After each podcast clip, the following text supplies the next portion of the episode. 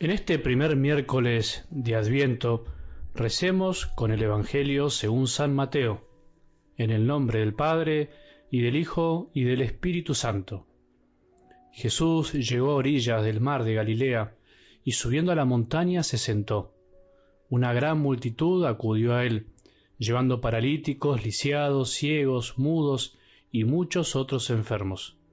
Los pusieron a sus pies, y él los curó la multitud se admiraba al ver que los mudos hablaban, los inválidos quedaban curados, los paralíticos caminaban y los ciegos recobraban la vista, y todos glorificaban al Dios de Israel.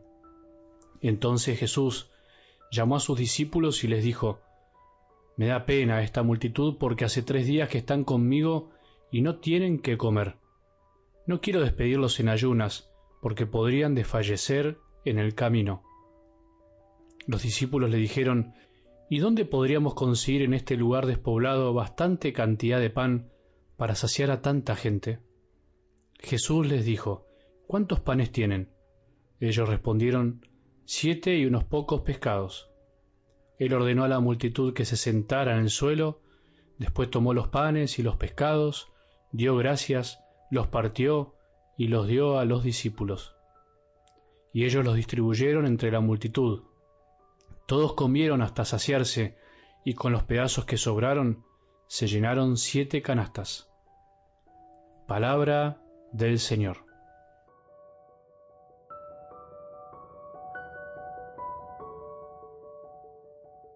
Habíamos dicho en el Evangelio del domingo que esta semana de algún modo nos acompañaría la palabra vigilancia, o sea, más que la palabra la actitud, por supuesto, que la primera semana de Adviento es una propuesta para estar vigilantes, para estar atentos, para estar prevenidos, para no andar dormidos por la vida.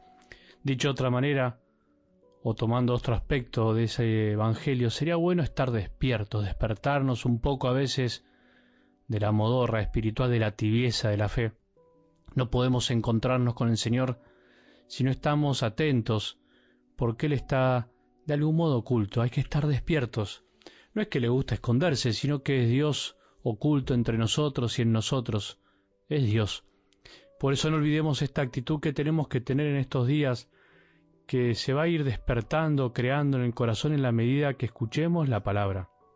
La palabra nos despierta, la palabra nos mantiene vigilantes, porque al escuchar ya de algún modo estamos atentos, ya al escuchar de algún modo es estar vigilantes.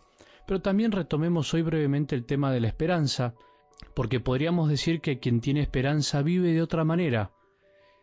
Quiere decir que recibe algo así como una vida nueva. Hace tan bien tener esperanza, pero hace bien también saber bien en qué consiste esta esperanza, conocerla. En realidad tener esperanza significa llegar a conocer a Dios, al Dios verdadero, pasar de una situación de vivir como si Dios no existiera, aunque siempre está, por supuesto, aunque yo no lo crea, aunque yo no lo viva, a un cambiar de vida, porque nos damos cuenta de que ese Dios está presente, pero no solo está presente, sino también obra, actúa. Para nosotros que vivimos en un contexto de fe en general, o hemos recibido la fe desde niños, esto de recibir una esperanza nueva nos parece un poco imperceptible o difícil de experimentar salvo que te hayas convertido de grande o hayas recibido esa gracia de adulto. Estamos casi como en el fondo anestesiados ante todo esto y nos olvidamos. Mucho más nos pasa a los sacerdotes que a veces estamos tanto trabajando para Dios que nos olvidamos de que Él lo es todo y que sin Él no podemos nada y que es Él el que en el fondo da esperanza al pueblo de Dios. No somos nosotros los que le damos esperanza a las personas pero menos mal que cada tanto Él nos da un cimbronazo, nos sacude, para despertarnos, a los sacerdotes también. Hace tiempo me acuerdo tuve la dicha de bautizar, confirmar y dar la comunión a Blanca. No me olvido más su nombre. Esta mujer que había contado alguna vez que sintió el llamado a ser cristiana gracias a un santo, a una devoción popular, que sin darse cuenta la fue llevando al jefe, a Jesús. Y gracias a eso decidió ser cristiana, decidió recibir los sacramentos de iniciación y al comienzo del rito del bautismo de adultos, antes de entrar a la iglesia en el atrio, se le debería preguntar al catecúmeno, a aquella persona que se está preparando, ¿qué le pedís a la iglesia? Y ella debe responder, el bautismo. Y después se le pregunta, ¿y qué te da el bautismo? Y me acuerdo que Blanca me respondió, la fe. Un adulto responde la fe, un niño no puede, lo hacen los padres. Pero qué lindo que es bautizar a veces a los adultos convencidos de que la fe les da algo distinto, que el bautismo les da la fe. Ver los ojos brillosos de emoción de esta mujer al responder, percibir que plenamente ella estaba empezando una vida nueva, que estaba recibiendo una esperanza distinta en su vida, me ayudó a comprender lo que hoy te quiero transmitir. La fe nos da esta esperanza. Con Dios hay esperanza. Sin Dios no hay verdadera esperanza, hay optimismo. Hay muchas cosas, pero no esperanza. Por ahí nosotros que tenemos a Dios o que Dios está con nosotros en realidad, por pura gracia, pero que a veces parece que no tenemos esperanza, creo que nos haría bien una pregunta distinta. Si no tenemos esperanza, si no confiamos en lo que vendrá, en las promesas de Dios, ¿no será que en el fondo nos falta Dios en el corazón?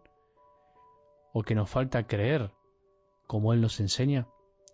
En algo del Evangelio de hoy claramente se ve que todos, pero todos encuentran esperanza en Jesús. La multitud se admiraba al ver que los mudos hablaban, los inválidos quedaban curados, los paralíticos caminaban y los ciegos recobraban la vista, y todos glorificaban al Dios de Israel, dice la palabra. Y además Jesús también al final les da de comer, o sea, una cosa increíble, pasa de todo, curación de cuerpos, curación del alma, dar de comer, Jesús da todo. Pero hay un detalle importante que quiero dejarte para hoy, para mí también, que dice el Evangelio que los pusieron a sus pies y Él los curó. Eso quiere decir que hubo personas que llevaron a los enfermos, a los dolidos, a los pies de Jesús, a los que seguramente no podían ir por sí solos. Y es lindo pensar que siempre hay alguien que me llevó hacia la esperanza, siempre hubo alguien en mi vida para acercarme a Jesús siempre podemos acercar a otros a Jesús. Digo a la esperanza porque la esperanza es Jesús. Pero también podríamos decir que siempre hay alguien que me da esperanza, siempre hay alguien que me lleva a conocer a Jesús, que viene hace pensar que Jesús es nuestra esperanza, no solo porque lo que Él nos promete, porque nos promete la vida eterna, porque nos da una vida distinta a partir de ahora, no solo porque nos puede curar el corazón y el alma o también el cuerpo, dar de comer, sino porque estar con Él da esperanza. Hoy depende de nosotros volver a los pies de Él, poder tirarnos simbólicamente a sus pies nosotros, o bien llevar a otros, acerquemos a alguien a Jesús que lo necesita.